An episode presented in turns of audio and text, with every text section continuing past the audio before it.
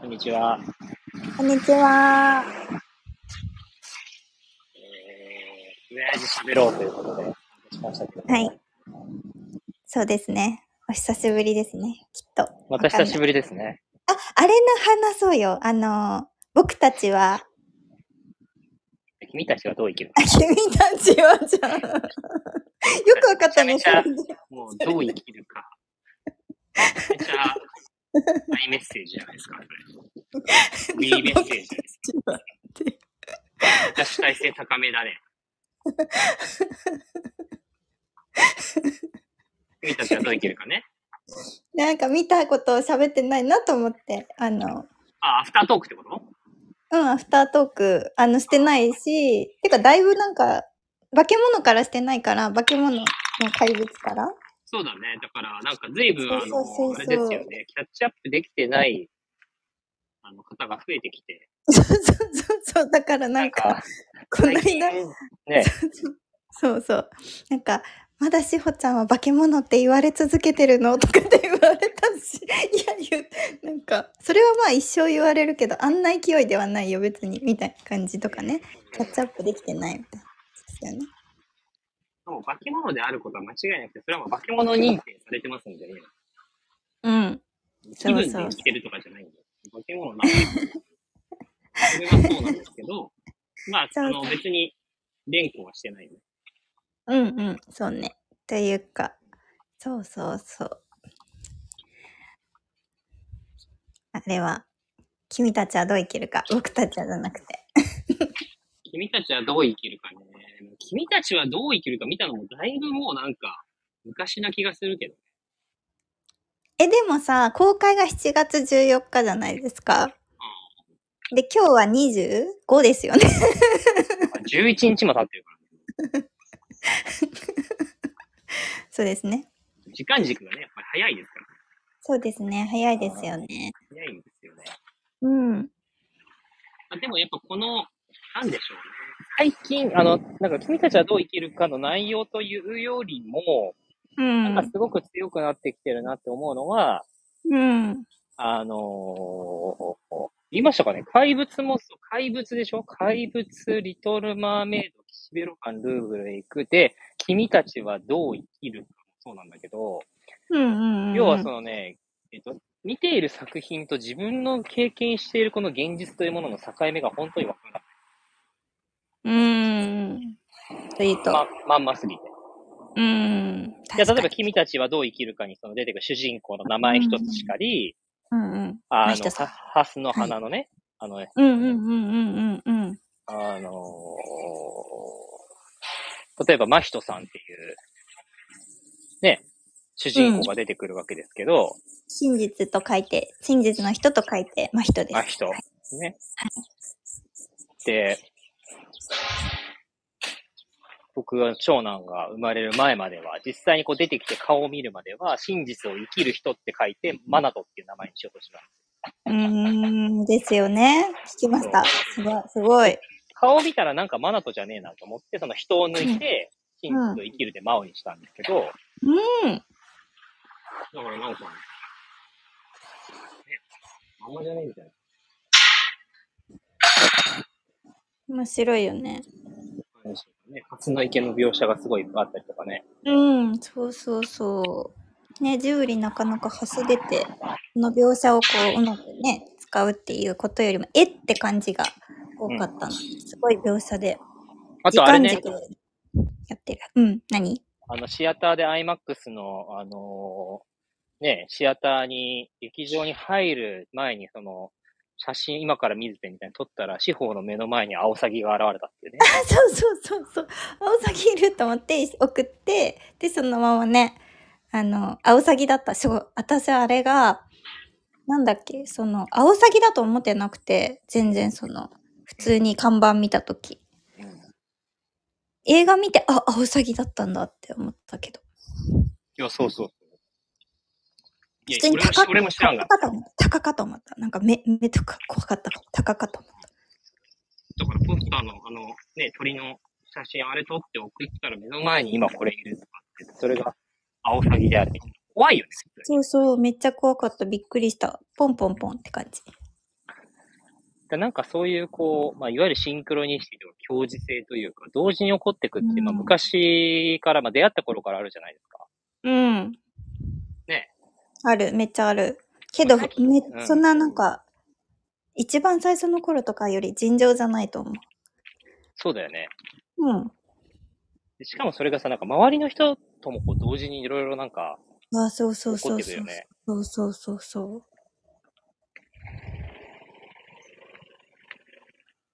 経営コンサルの話とかね。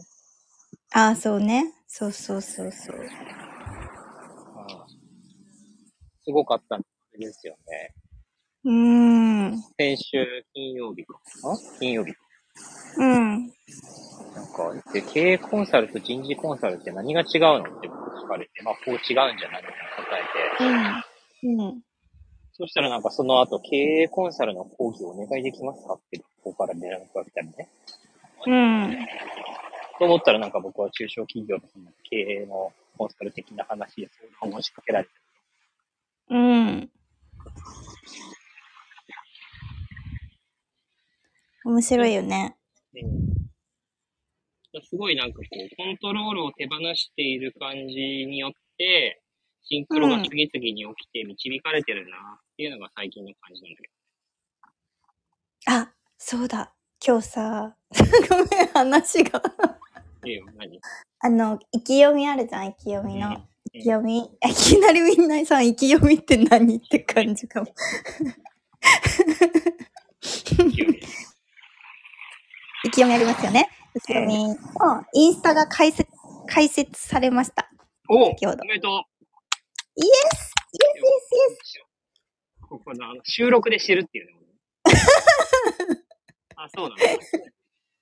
そうなんだ。そうええそういいじゃんいい なんかそんそうですよ。な一世はよく知ってるんだけどさ、私そのもうなんかかインスタ一つも解説するっていうのはもうエネルギーがめっちゃ集中するやん。なんじゃか、んうんうん産むからなね。んかポポポンとかかなんか解説できんやん。うんでもなんかその流れがあのーあこの流れなんか順番違うんじゃないみたいな。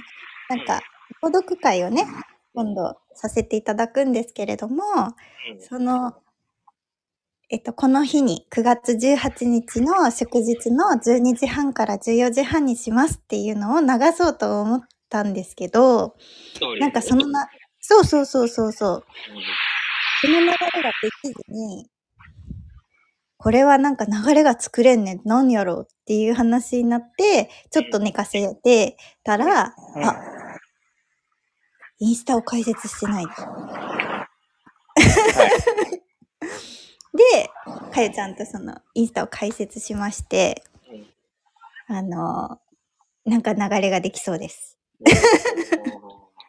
そうやってね、なんかやってないこととか順番が違うことがあると流れていかないわけよね。あ、そうそう、そうなんよ。なんか、ね、告知ししたければすればいいとか、そういう問題でもなうく、んうんうんうん。なんか、滞りっていうかうん、もう1ミリの滞りもなく、あの、するってなってくると、うん。うん。結構本当にあこっちじゃないのかあこっちなのかあこっちじゃないねみたいな思考を働かすというよりは感覚の感度をこう働かすうん感じで、うんあの設できましたね。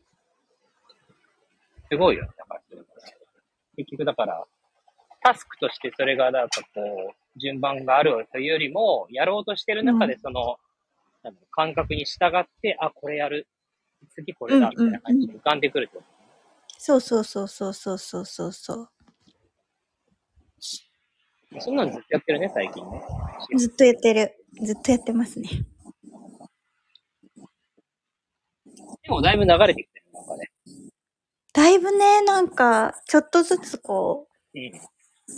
三次世の中三次元にこう落ちていくというかこううなんだろう見えていくというか。ん。うん。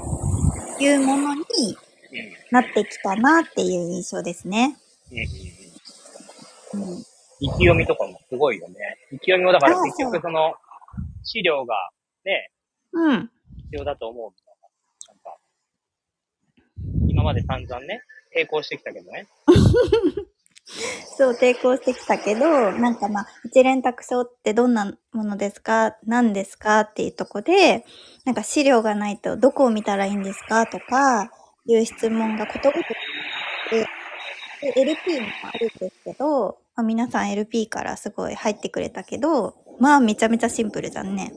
まあ、わかんないよね、何もね。そぎ落とし、そぎ落とし、そぎ落としまくって、ああなったんだけど、んうそうそうそう。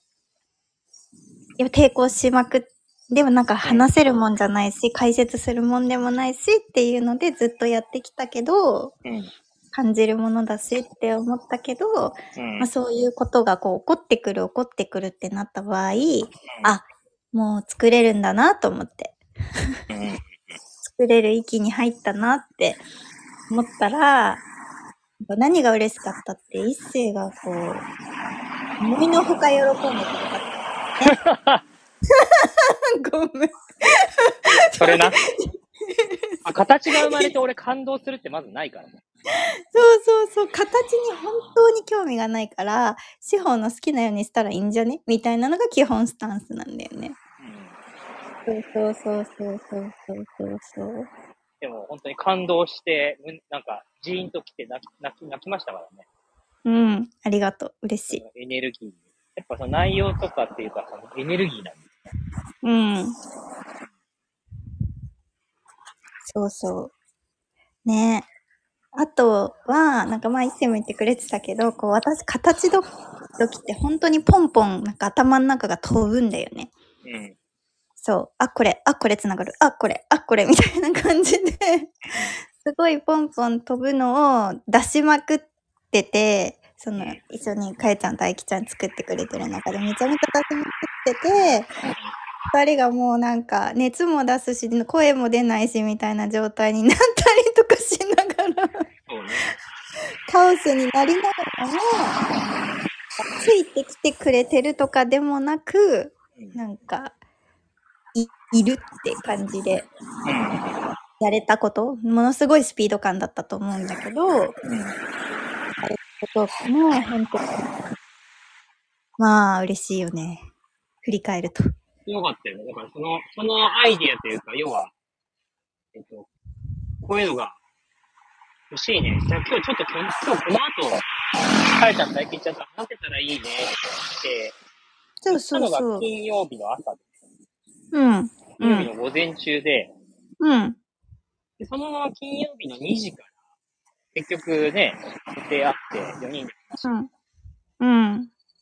で。で、月曜日の朝にはできてたのあ、そうそうそうそうそうそうそう。そうだね。えそうだよね。そう。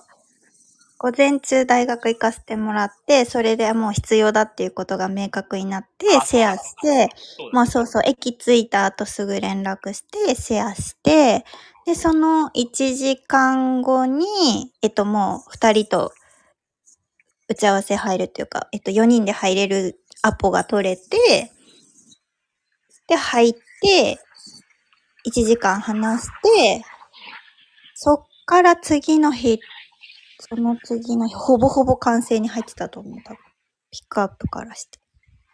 すごいよね。うん。その間のまたやりとりもね、いろいろね、却下されたりね。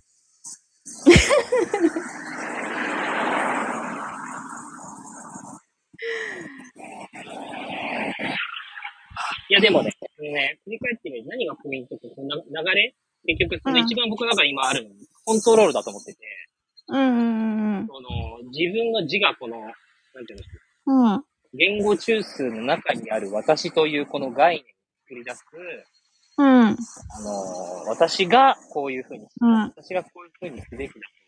こういうことが望ましい。こういう結果を作りたいとかって、やっぱ、あのー思う存在があるわけ、自我ってね。うん。私です、私。うん。で、この私がいないわけだよね、本来は。うんうんうんうん。なんだけど、その概念で私っていうものができると、やっぱコントロールしたくなるわけだよ、人生をさ。主導権を握りたくなるわけですよ。うん。そうん。そうね。そう。だからそうするとさ、心地いいこととかさ、こうなんていうのかな快適なことをより多く経験したいわけであって、そうじゃない、あの、心地よくないこと、不快なこととか、なんだろう、気に食わないことってできる限り遠ざけたいわけだよね。うん。でこれでまあ、その、宿泊、一喜一憂するっていうのが、まあ自我の、が自我から生まれるメカニズムだと思うんだけどさ、うん。で、これにハマってると、一向に一連卓上の活動っていうのは進まないわけよ。うん。そうね、そうね、そ何う一ね。つできない。自我で作り出すことって何一つないわけよ。あ、そうそうそうそうそだからどれだけこの、自分でコントロールして、自分でうまいことこう、なんていうのかな、自分の思うど通りにしたいっていう、ここのコントロールを手放せば手放すほど、委ねれば委ねるほど、結果この宇宙のコントロール、うん旋律とリズムだよね。メロディーと、う。うこのん。リズムが顔を出してきて、うん現れてきて、そのリズムとメロディーに合わせて自分というものが、こう、生かされている状態。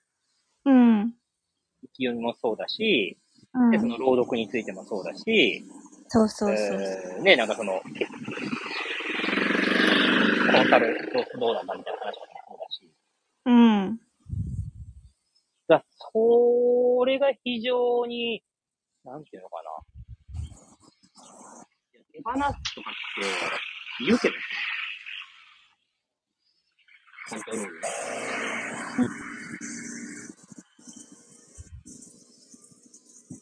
よう手放せんよ、そんな感じだ。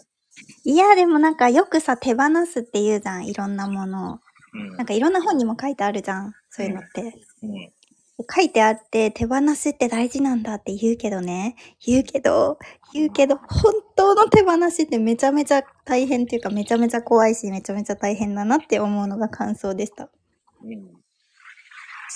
だからまあ、ぜひね、体験したことがある人もわかるかもしれないけど、その、言うたらさ、その、車運転してるときにさ、ハンドルから手離すっていう状態だから、あ、もうありえんじゃん、そんなの。まあ、普通にかけて死ぬじゃないですか。死ぬ、そうそう。そんな感覚。そうそれをハンドルから手離したら、うんどうなるのか。むしろそれが本来、で、この、実は、ポイントは、うんこのハンドルの、えっと、まあ、どこにも車、その車を操縦するどこにも繋がってなかったってことなわけよ。うん、そうね、そうね、そうね。自我でコントロールできないわけ。本来はね。そうそうそうそうそうそう。そう。だけど、ギャーって握りしめてるからめっちゃきついわけよ。辛いわけそ。うそうそう。実はね、実は自動運転の車乗ってたみたいな感じ。いや、そんなさ、軽く言うけどさ。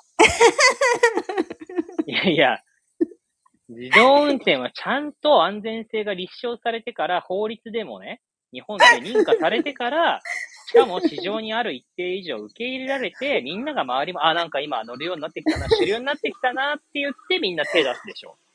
そうそう。それ、その情報はないです。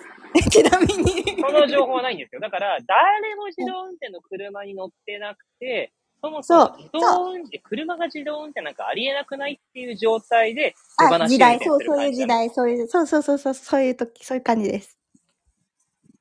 乗らんわ。乗らんっつっても、乗らんっつっても、でも人人生という運転はずっと続いてるからね。さっき話さんわってなるよね。花さん、花さん。まあ、見たい映画を見ようとするしさ、やっぱりその、そうそうそうね、見そうるだべねき映映画を見ようとか、読むべき本を読もうとかさ、やっぱ私がになるよな。しそうそうそうそう主そ語うがそさう。そでもこの手放しをする、ハンドル握ってるときはさ、私が見るってなるんだけどさ、う、そ話せば話すほど、私が見たいものだと、宇宙としから見て私が見るべきものってのが溶けていくわけどんどん一致していくわけよ。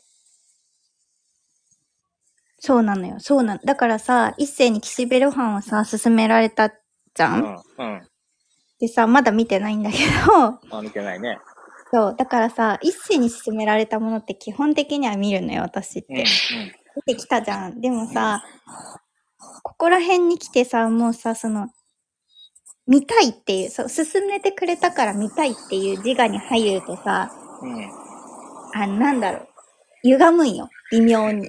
そうだね。そう。とか、それを知ってるから、そこ、なんか、湧き上がるまで重要っていうかそう重そうど。めっちゃ言われてるよね。めっちゃ何回も言われてるんだけど、要うん。 見てないっていう、見たくないわけじゃない。だから、そう。私一世が進めているから、私が見るっていう、この、なんていうのかな、ちょっとでも分離が自分にあると、そう。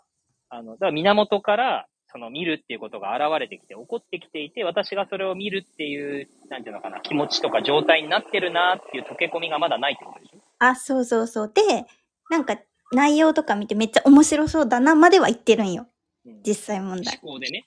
そう。だけど、えっと、溶けきってないから見てないみたいな。で、ここでさ、青くのさ、パターン、ケースはさ、やっぱり手出しちゃうんだもん。人から勧められたから、なんかおすすめの本ありますかなんか意識高い系みたいな。おすすめの本ありますかとりあえず読むみたい なね。なんかそれとりあえず、あの、勧めてもらったから、あの、めっちゃこういうこと勉強になりましたって感想を送る。うんうんうんうんうんいや、うん。あの、悪くないんですけど、めちゃめちゃう分ん。うん。そうそうそうだね。でも難しいよね。抵抗、こういうので見たくないって抵抗してるのともまた違うしさ、そうねな。んか、素直にこう、シュッて入って見る、見てさ、そこからの変容スピードが上がる人ももちろんいるしさ、その感覚の研ぎ澄ませってさ、本当に捨てないと結構、思考に入っちゃうよね。これはでも本当に、あだからそういう意味で言うと話戻るんですはけどい、。君たちはどう生きるか見てましたね。 ぜひぜひ、ぜひぜひ。なぜならば、うん。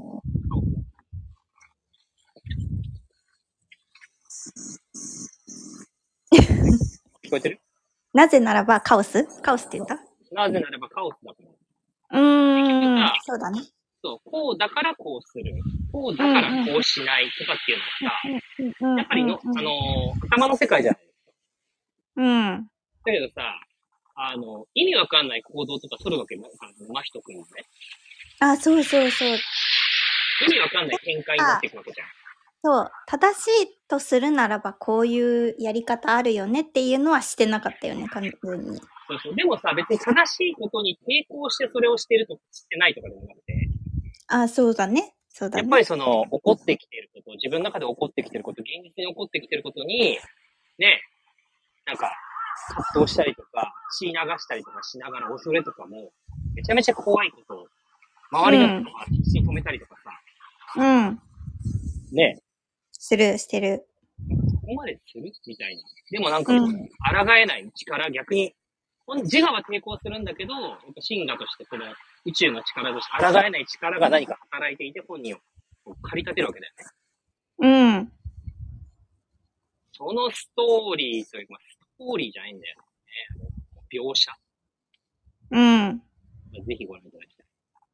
ご覧ください。一言で言うとカオスです。 でもね、説明がつくうちってのはダメだね。なんでそれしてるのとか。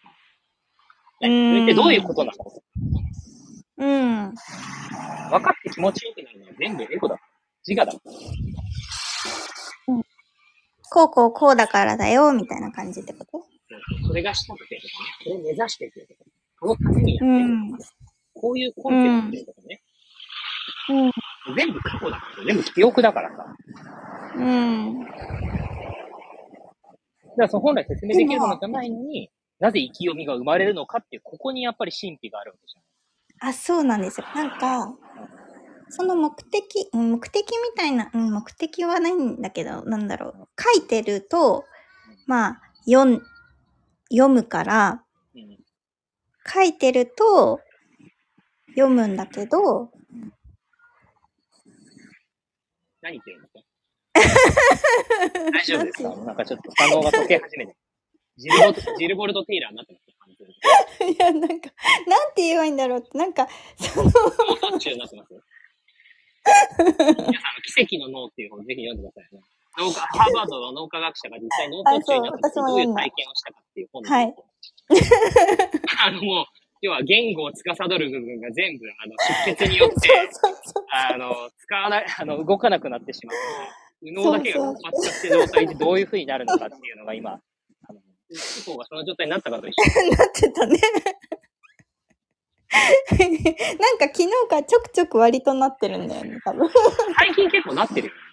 なってる。だから言ったじゃん、私頭悪くなったかもしらんっあて。の雲から抜けたからかな。ちょっとちょっと地上から離れたから。あ、そっかな、そっかな、そうやね、そうかもそうかも。なんか結構、割と理論的にパンパンパンパンっていう時とかがだいめっちゃ減ってしまったっていう感じ。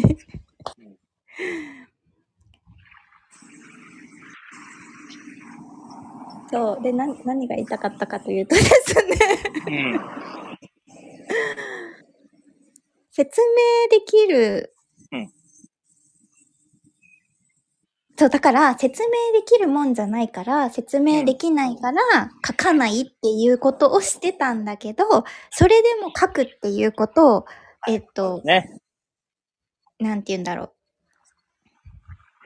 う。え、なん、うん、そう。あの、資料に、資料みたいにするっていうことを見せるものになるっていうことを、うんなんか、そういうことを、人が文字として読めるものとして出てくるものになるっていうことがすごい よね。すげえ頭悪そうな人みたいだよね。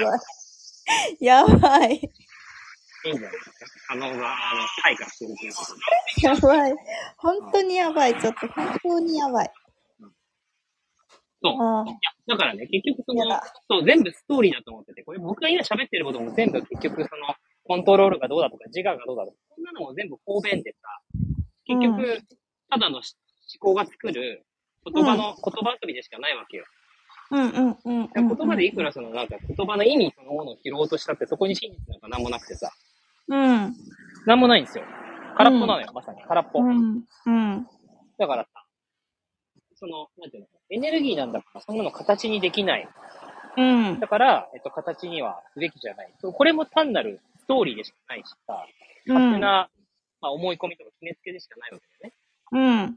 ね。逆もそうだよね。形に、そのうん、説明できないものを形にするんだっていう。これも決めつけでしかないわけよ、思考に。あ、そうそうそうそうそう。だからその中立に立つというか、本当に中央にいるっていう感じになった瞬間に生まれるのよね。これはでも、どうしま しょう。そう、中、そう、ニュートラルなんだよね。形がある、形がない。とか、えっと、形があることがの望ましい。形がないことが美しい。うんそういうことじゃないんだようん。うん。ね。あるべ、あるべきならあるだろうし、ないべきならないだろうし、うん。起こるべきことは起こるだろうし、うん。起こるべきじゃないことは起こらないし、うん。形でないべきものは形じゃないし、うん。形であるべきものは形になるんだよね。うんうんうんうんうんうん。そう。じゃあ、どうしても人生で生きる醍醐味って何なんですかって話になってくるよね、そうすると ありません、そんなものは。なぜならばで生もきていないからです。そうね。そうだけど、そうだけど、一つ言うならば、醍醐味があるって言えることではないんだけど、ありますか、醍醐味。あの、肉体があることっていうのは素晴らしいなというふうに思いました、ちょっと。そのそれはね、どういうどういうことですか 大丈夫ですか言葉にできそうです。 できま せん。でき ないんかいはできませで。きないんかい 肉体があることが素晴らしいと思ったと。そうそうそうそう。肉体があるってことはうん素晴らしいなと思います。あの、醍醐味って言われるんであれば、あーそうねあえて言うならば、あの、こういう肉体が存在して、いら、いらっしゃるというか、人、人、人間というものは、いらっしゃるっていうことは、一つ、あの、尊く素晴らしいものなんではないかと思い始めております。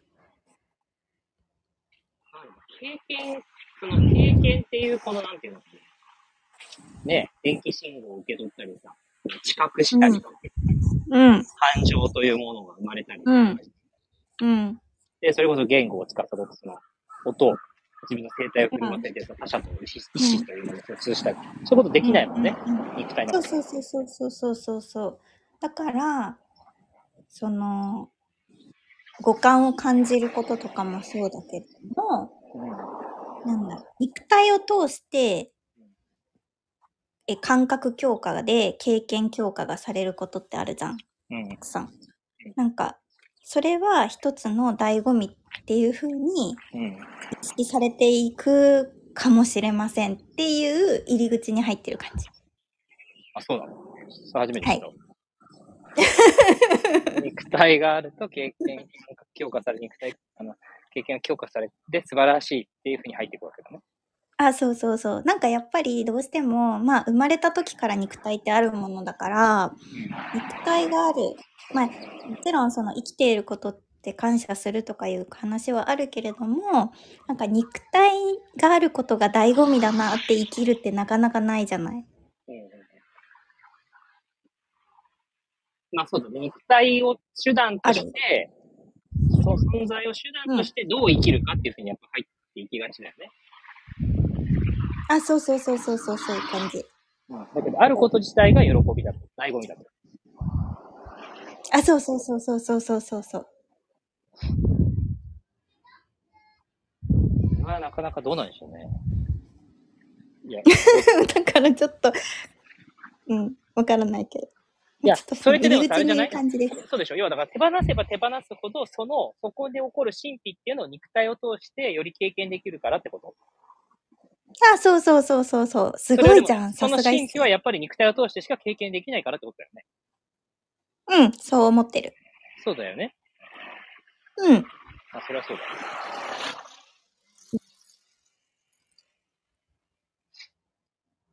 そうだよね。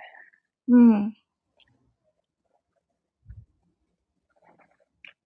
そうだよね。うん。いや、本当そうなんだよな。いや、なんかさ、この怒ってきてること、怒ってくること、そので時間ね、佐治春夫先生もおっしゃってますけど、あの、うん。出来事が時間を連れてくるわけであってさ、時間っていうのはうん人間の脳内しか存在しないわけじゃないですか。うん。うん。だから時間っていう絶対的なものが存在するんじゃなくて、人間の脳の中に記憶に囲ってるものがあって、人間の体の中を、まあ、未来って呼ぶわけです。うん。うん。だそかうらね。今今この瞬間のその認識というか、えー、しかがずーっとその連続している。だから、大地さんも言ってるように、その今が永遠であるっていう。うん。うん。今こそが永遠である。うん。うん。いや、本当そうだなってう思うんん。だけどさ。うん。だからその、でもその今に起こってくることに、やっぱりどう向き合うかっていうことが、まあ、君たちはどう、だから君たちはどう生きるかのコンセプト、俺はそこだと思ってて、今、おー今、今しかない。今が永遠で、要はあれだって、あれじゃん。あの、多次元宇宙というかさ、すべての、あの、ーインターステラーと同じじゃん。。そうねそうねそうそうそうね。全部の時空が、う時ん空が、あの、一つの場所にあって、うん。すべては一つにあって、その中のどこを経験しているのかっていうのがまあ肉体を通してまさに扉の向こうに行くわけだよね。うんうんうんうんうん。そうそう。だけど、目の前に起こってくることは、やっぱその都度その都度で、時間と空間がある以上、起こってくるわけよ、何かしら。うん。うん。今、今、今、今、今って、今目うんに、今起こってくる、今起こってくる、今起こってくる。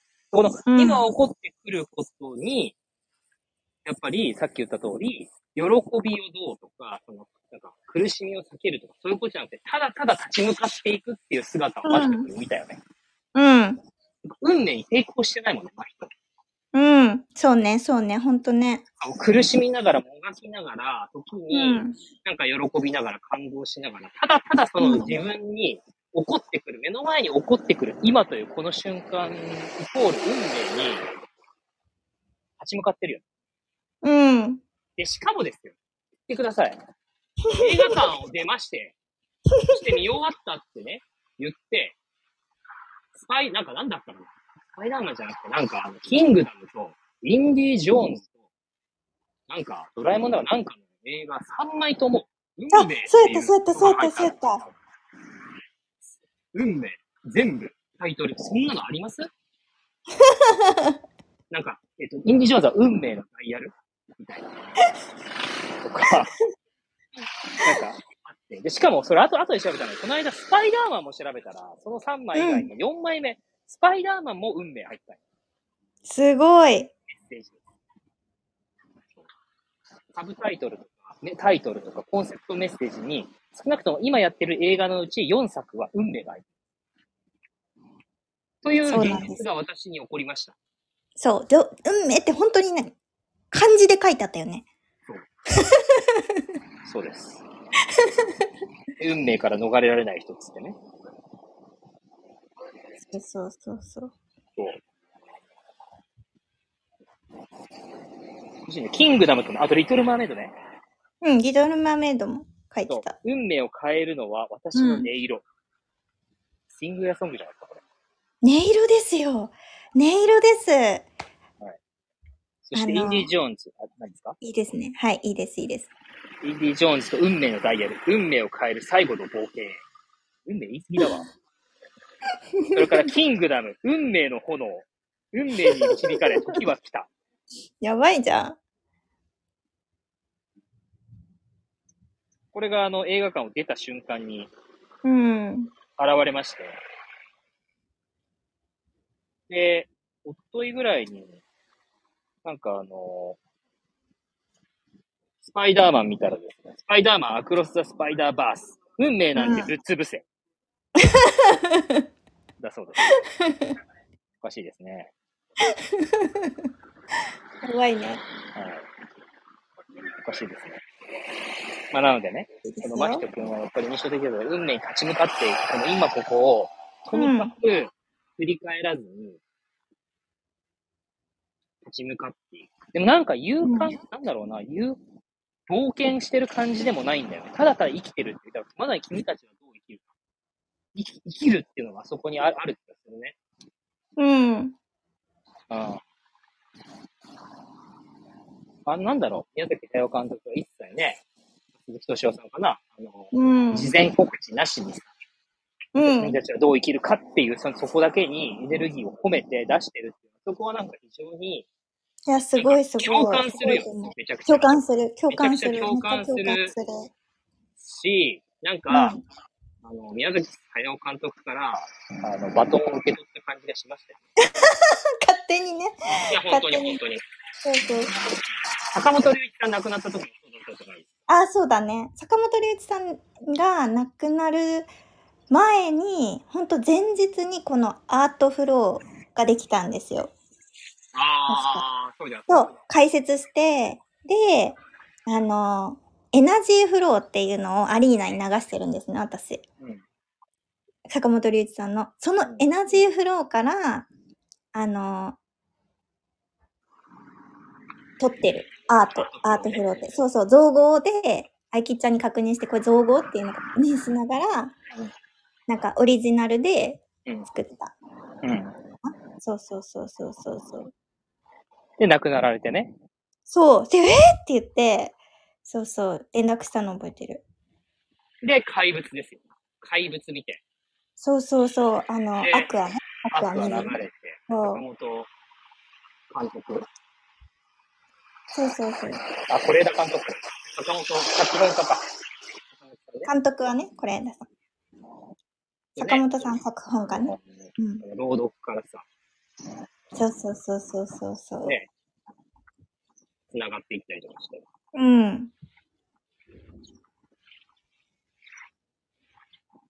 なんだろうね。バトン感がすごい。バトン感ハスの、ハスの花にやっぱりこう、隠された感じがしたもん。いや僕がとかじゃないですよ。僕がとかじゃなくて、なんか一年卓勝という、その、何がしか。あ、ね一年卓勝って俺が面、なんだか、ね、一年卓勝って一年卓勝という、一年卓勝だよねっていうことだったんですよ。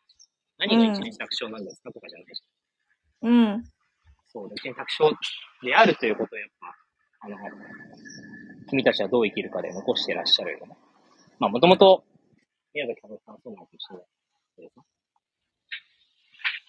ナウシカもそうだし、ね、もののけ姫もそうだし。うん。あと、あれ面白かったですよなんだっけあの、ジブリの人気作品のあのアンケート、視聴者に取っそたうそうそうそうそうそうそう。あの、トトロで、で、逆、なんだっけその逆は火の方。そフうそァうースそトう。はホホタルの墓タルの墓。とゲド戦記けど戦記。2番目がそうやっぱ暗いとかさ、そう。よくわからないとかっていうもそう。うのが、ん。ワーストの方に入ってくるっていうね。これやっぱ人間の差がですよね。そうですよ。明るくポップで楽しくて愉快で、なんか穏やかで、そういうものが好きみたいな。うん。でも、もののけ姫とか高いんじゃない別に明るくポップじゃないけど。じゃないけど、でも、高、高いって言っても、10、えっとね、10何位だったと思う。確低いな、それは。え、だって、え、もののけ姫ってアカデミー賞取ったの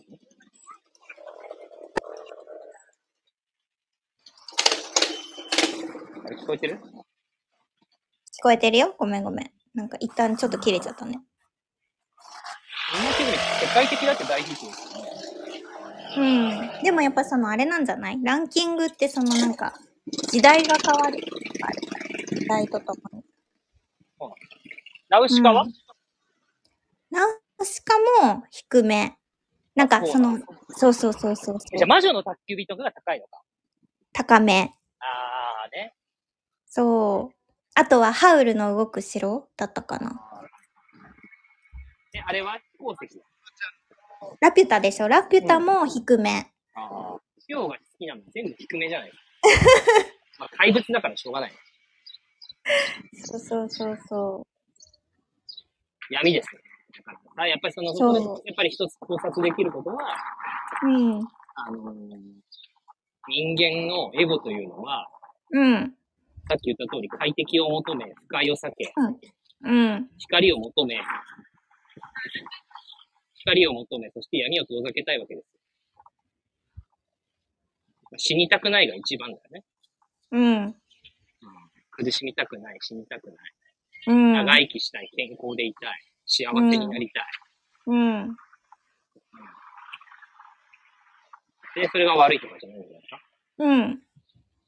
でもやっぱ幸せになりたい、死にたくないって思えば思うほど、やっぱ死への恐怖が募るんですか。うん。苦しみはあるがままに受け入れられなければならないほど苦しみはやっぱ増すっていうもんね。傾向でさらそうに。ね。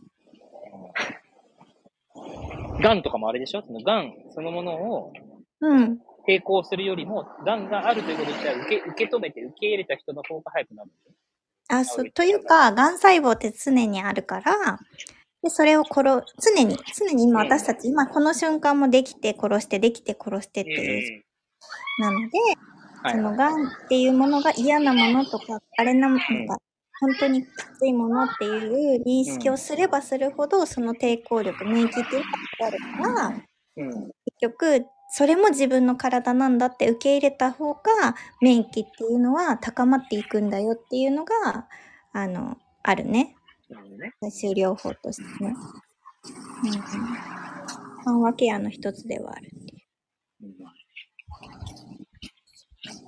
いや、だからそういう意味で言うと、あの、君たちがどう生きるかの一つ。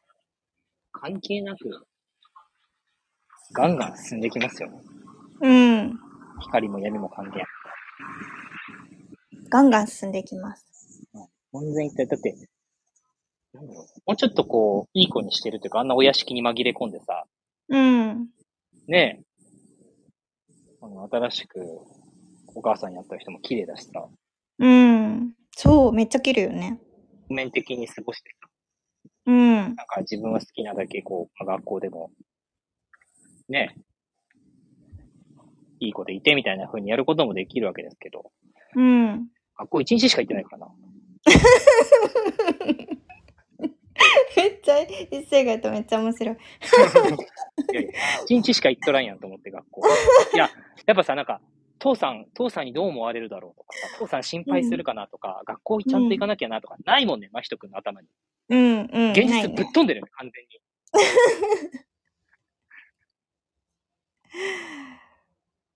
ああ、面白い。ぶっ飛んでる、ぶっ飛んでる。いや、もうなんか、うん、そうね、そうね。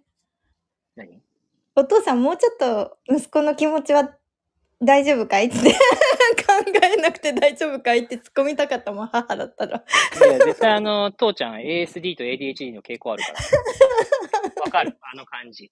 あの、全然話噛み合ってないっていう か。そう、噛み合ってるでの。視点も視座も噛み合ってなくて。ちょっと真人かわいそうすぎエる。ネルギー高いし、多分賢いし、優秀だし、リーダーシップもあるんだけど、うん。周りの人勢いでついてきてる。うんうんうんうんうんうんうんうん。で、マヒトは非常にあのクレバーで、冷静。うん、冷静、めっちゃ冷冷 静。静、めっちゃ冷静だけど、優秀なんだよな果敢に、果敢にこう、自分の運命に立ち向かっていく。熱い男うです。ん。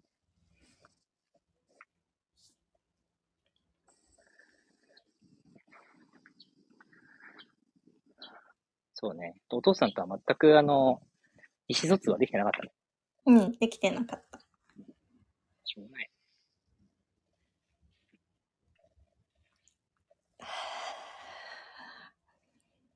あれ、3番目。あ、一世何番目で見たっけ何番目あの、映画、映画の席。 席前からってことうん。いや、あれはね、だって俺 IMAX だからめっちゃでかい画面だったんで、あ、そっか。うん。なんで、いや、ぜひ、あのーちょっと皆さん前の方で見てみてくださいっていう、了解私の。通え、だって、 通常ね、通常ね、あの、真ん中の方か、後ろの方でね、見る方多いし、前から3番目とかで見ないと思うんですけど、うん。ぜひ見てみて、つって。そうね。まあ、迫力はあるよね。迫力は、あの、リトル・マーメイドもなんか良かったんだよな。前の方で見 て。うん言ってたね。リトル・マーメイド前の方で見てって俺指示されて2列目で見た。そうそうよかったよ。だから、海の中でね。そう。そイう。ルカそうそうそうイルカのような世界そうそうなのよ。うん。そう君たちはどう生きるか。いや、だからさ、本当いや今日の話すごい繋がってるね。これシンクロ、コントロール、運転者、このコントロールを手放す。手放し運転する。うん。怖い。でも運命を逆らえながら結局そのシナリオ通りに進んでいく。うん。そこをどう生きるかってことだもんね。うん。やっぱ目を背けて生きるか、うん。目を見開いてそれを、肉体をね、塩が言うてること、肉体がある限りはそれを経験し尽くして生きるっていうね。うん。うーん。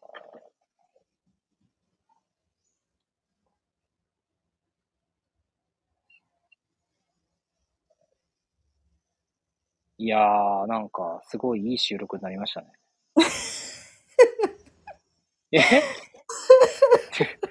意気読みも、意気読みも生まれ、そして意気、意気読み、はいえ意気読みのインスタアカウントはい。生き読みっていうインスタアなカのウ意気読ントみがっ出ていうイてンスますタ。アカウントなの。えー、はい。わかりましたので、そうですか。言うね、とか言って。あげます ね、アリーナにも。あーそうだね。そう、嬉しいです。本だからね、やっぱその意気読みもそうですけど、そういうまあ、いわゆるし、その、なんていうのかな、印刷すれば紙として読めるし、読めたり触れられるし、当に。うーん、僕、その小冊子、そのメッセージを小冊子にしたらどうかとか、本にするかとかさ、あの、そういう話が過去あったりしたわけですよ。だけどうん、なんかしっくりこないというかね、うん。うんうんうんうん。じゃあじゃあ出版社と打ち合わせてとかさ、そのなんうんかどういう小冊子、何ページでどういう構成で、誰に向けうてん何のためにとかっていうふうにこう、考え始めようとさえ思わなかったというかね。そうよね。そうよんね。そりゃそうだと。でも、そうすごい量あるけどね、一世は。 本当に。いや、びっくりした。だから、意気読みの文字量を見てびっくりしたから、俺、え、すごいでしょこれ一つのメルマガで書いたのっていうメッセージでまとめて書いてたの。何個かくっつけたんでしょって言ったら、いやいや、一個だよ、みたいそうそうそうそうな。そこうんなに私は文字量書いてるんですかと。そう。だからさ、そんなことするわけなくないと思った。そんなくっつけるとかもう、そんな、お、なんか、恐れ多くてできませんみたいな。いや、本音、本当の、本音っていう、本当のこの、当の本音っていうキーワードだったら、その本音に関するメッセージっていくつかあるから、それを、なんかいくつかこう、つなげて、あ、え違ーう違ひうと違う。一つの作品にしたのかなって思ったんだよね。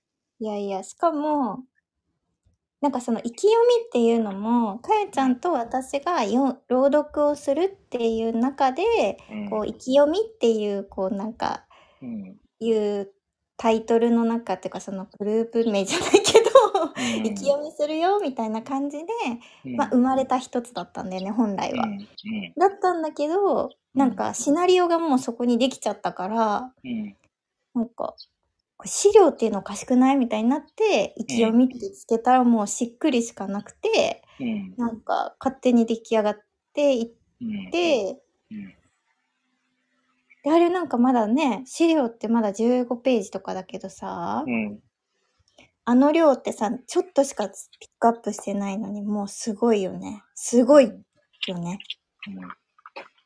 すごいしか言ってない。うんうんそう。いやそれがね、だから、不思議だなと思って。不思議だよね。すごい不思議だよね。のは作ったっていうよりかは、本当なんか出来上がってきたというか、現れたというかね。そうだね。そう、本当にうん。面白い形で出てきたって感じですね。だからやっぱりじ私が、私が行為しようとするものから、この起こってくる、今、今に起こってくるこの出来事っていうのを経験する、経験する、経験するっていうう、んその、その、起こってきたことに優劣をつけずにね。いや、ここね、優劣つけるかどうかで全く変わるんだろうな、本当に。そうなんだよね。優劣つけるとやっぱジャッジが入るからな、巡りが悪く。起こってきたこと、 起こってきた、起こってきた、起こってきたっていうことを真人くんのように、ただただただただその次、次、次っていうふうにこう突き抜けていくと、うん。まあっていうその連続体なんだよね、別に。それだけなんだよね。うんうんうんうん。そうそうそうそう経験すること、だから何かをすることよりも何かを経験すること、起こってくることをとにかく、にゆだ委ねること、身を任せることっていうふうにすると、次元変わるね。うん。うん。うん。いや、じゃあ何もしないんですかって、家で寝てるんですかいや、そういうことじゃないの。起きたく、 起きたくなる。自分もそうなんだよね。自分にも起きたくなってきてる自分がいるってなったら、その起きたいっていうことが起きてきてるわけだし。うん。じゃあなんかその、傍観者でね、ぼーっとしてるんですか、うんいや、そうじゃなくて怒りたいなって、怒りが生まれてきたら、その怒ってる自分っていうのが怒ってきてるわけで、それを思い切り経験すればいいわけじゃないですか。うんうんうん。でも怒ろうとして怒るとか、その、喜うんぼうとして喜ぶとか、うんうんうんうん。あ、そう、だから僕ね、あの、この間あれじゃないですか、僕、楽しもうとすることが本当にできない人間で、うん。なんかさ、言わないですかどうせ仕事やるなら、どうせ同じ時間同じことやるなら楽しもうよ、みたいうんうんうんな。これできた試しないんだよね。いや、楽しくないもん、楽しくないんだよ。うん。でもそれはもう決めつけてるんじゃなくて、楽しく思えない私が今いるっていう、この時点でもう無理なんよ。わかうるん。うんうんうん。そうそうそう。なんか、それさ、なんかさ、私ワークショップ初めてさ、なんか1回目かな、1回目にブレイクルームに飛ぶときにお客さんに楽しんできてくださいねって言ったの。そしたら、もう次、裏で、なんか楽しむ、楽しんできてくださいねは楽しまないってことが起こるから、それを言うの違うみたいな話をされた。一斉に。ああ、俺言ってた、そのこ言ってた言ってた。なんかそれはどうなんでしょうって。どう思いますかみたいな。であ、確かにその通りだと思います。はい。みたいな感じだった。と。そうそう言ってんじゃん、だから本当に。そうなんだよね。そうそうそうそう。そうそうそう。確かにね。いや、楽しもうとし、楽しもうってめちゃめちゃきつくないですか辛くないですか楽しもう。う辛いですよんね。そうね、そうね。だって楽しくないことをやってるってことじゃないですか。うんうんうんうんうんうんうんうん。だから、楽しくないことを楽しもうとするぐらいなら、楽しくないを思いっきり味わった方が自然だとは思うんだよね。うんうんうんうん。確かに確かに。そしたら楽しくないっていうことを味わい切ってる自分の次に、あ、何が楽しいんだろうなっていうふうにうく、あの、動いていくかもしれないしさ。うんうんうんうんうんうんでうん。もそこなんかこう楽しんでしまったらさ、うん。いや、楽しもうともいう自分が浮か、う湧いてきて、で、それで楽しめたならいいと思うんだよね。うん。でもさ、無理に楽しもう、でも楽しみきれないな、でも楽しんだ方がいいな、楽しむべきだな、みたいなのにずっと葛藤してるとよ。うん。結局何が楽しいのかわわからんやん、その人。うんうんうんうんうんうん。うん。何おかしい。 うん、調子いいなと思って。いやいやいや、アートフローやっぱいいよね。こんだけ適当にいろんなこと喋ってても、全部繋が ってる。 本当に。でもこれも自我で喋ってるとこうならん。ああ、確かにそうなんよね。そそうむずいんそよこねに喋るということが起こそってくるんだよな。喋る内容が起こってきてるから、その起こってくることだから、これ僕が喋ってるんじゃないんですよ、これはね。 わかりますかこれ、手は、あのーハンドルを離して喋ってるから、ううん。繋がっていくわけだって、これ、繋げようと思って喋ったらめちゃくちゃ面白くないし、まあ5分、うんまあ5分経たないね。僕だったら10秒も聞かないね、そんな音声。うんうんうんうんうんうん。つまんな、みたいな話。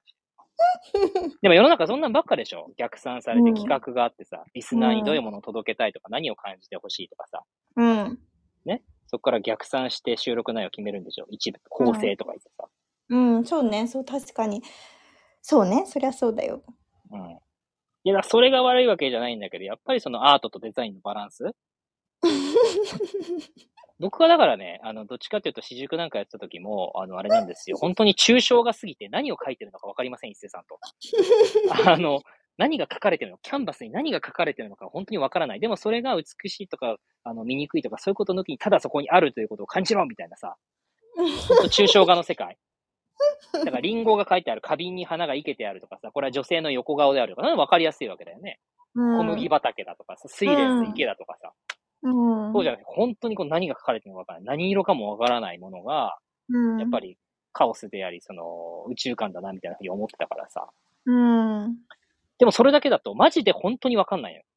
うん、でその形にしていくデザインだったりとか、えーうん実践っていうところに対しての興味があまりにもなさすぎて、僕がね。うん、うん、うん、うん。そんなこんなんしてたら出会ったのが司法です よ。で今回びっくりしたよね、かやちゃんとあいきっちゃんが、しほちゃんこれどうやってこれ今まで2年間形にしてきたの と。こんなわけわかんないこと言ってる人のね、そのコンセプトとか、アーティスティックな部分とか、そのいや言ってることがわわかわからないっていうか、わかるわからないじゃないよね。その感じ取れはするし、おっしゃる通りって感じなんだけど、いや、それを形にするってどういうことみたいな。そしたら発熱して声出なくなりました。ね、実際、え、だその分かった。でも実際じゃあ、どどうするんだろうとはなるよね、誰でもね。いや、なる。なるなるなる。え、で、何からどうし、何からどう考えて何をしたらいいのか。あのね、手つけるところは、ね、どこなのってやっぱうんなっちゃうからね。そうそうそうそう。でも、だいぶやっぱ訓練してきて、こう、本当に、なんか、反応って大事。繰り返しね。基礎練ね。それ、それ、本当に。鍛錬だね。鍛錬してきたから、だいぶこう、感覚もついてきたのって感じはします。すごいよね。でもそれ後から聞くとデザインとそのアートをやっぱデザインに落とし込む上での、そのこういうロジックで、あの、こういう形に落とすんだっていうのがちゃんとあるじゃん。あるね、ある。それを聞くと、そのなんか、後日談っていうか、なんか編集後期みたいなの聞くのが楽しいよね、俺は。ありがとう。うん。天才だな、司法みたいな。ね、どうなんだろう。ね、本当に。だって言うたらさ、抽象画の見方を、なんていうのかな。橋渡ししてる感じじゃんね。うん見れる、見れる。るようにしてるみたいな感じじゃん。うん。そうだねそ。でも今回は一人じゃなくて、本当人数いながらできたっていうのは本当に嬉しいなと思うな。すごいよやっぱりね。こんなすにごい来ることだと思う。うん、ここまでできたのは本当にすごいと思ってる。なんか、ここまでできるようになったの、よく耐え抜いたと思って。すごく。本当だよねだってただ単に作業を分担したり、お互いの強みを生かして、じゃああなたはこれやってとか、ここやってさ、期日までにこれ集めてとか、そういうことじゃないじそう、でこぼこでね、なんかその助け合ってっていうのはね、やっぱり形にする分にはスピーディーだし、素晴らしいんだけどね。ゃん。それがこう、まあできないから辛いのよ。だから、1たす1イコール2っていう、その2を作るから、じゃああなた1ね、私も1で、じゃあ2にしようねっていう話じゃないもんね。そうなのよ。ねえ、そうやって皆さんやりますでしょって思うもん。思ってたもん。なんか、そういうことしますよね、みんなって思いながら。 そうやってやりますよね、普通と思いながらできないっていう葛藤。葛藤ですよ。うん。うん。まあ、だから本当すごいなと思うよ。ね、本当に今回は、まさに、やっと来たな、ゆっくり。いや、でもここから、あれじゃないですかそのいろんなね、わかりませんけども、別にしたいしたくないに関わらず、いろんな形、あの、接点、機会っていうのが、また、現れたり、起こったりしてくるっていう、そうになでるすね。と、なんか、まあ楽しみではありますよね。うん、なんか想像を超えてきたお話っていう感じがん。ね、あるから、うん。なんだろう。それもいい悪いとか、あ、こう来たから嬉しいねっていうことじゃなくて、ただただ今そこにこう現れてくれたことに感謝するのみ、みたい想定がないから予想通りだもんね。想定通りに達成できた達成感がないってやつだもんね。ずっと言ってる。ずっと達成感達成が感は一切ないんですよ。なぜなら目標設定がないんで そう。それが辛い。す。それはさ、想定もなく、期待もなく、目標もなかったら達成もないよな。当たり前の話だよね。だよ。なんかやっぱこうやって設定して、これ達成したね、めっちゃ嬉しい、みんなでこう、なんかしようぜ、みたいなのが全くないのがまた辛い。私が行な、なしてることじゃないからね。そう、そう。で、なんか3人でやったな。宇宙は休日ってないもんね、みたいそれな。な。で、休みなき宇宙をポンって送るみたいあ書いたね、ありえないね。な。そうそうそう、書いた。そうそうまあそれですそう。いやいや確かに。出そうとするの違う。そう休日はね。 じゃあ忙しくしてなきゃいけないんですかまた忙しくしてるっていうのも自我だから。じゃあどうやって来たらええねんって多分突っ込みたくなると思いますが、宇宙のリズムとメロディーに合わせるしかないですよね。はい。戦慄にぜひ。いやー、今日いい収録だな、これ。 だいぶいい。我々が抜けた感あるのが大きいよ。そうね。怪物のこの闇と、毒と、この、なんでしょうね。散々浴びて。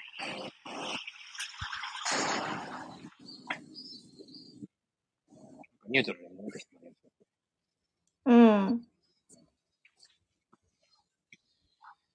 終わりましょうかね。終わりましょうかね。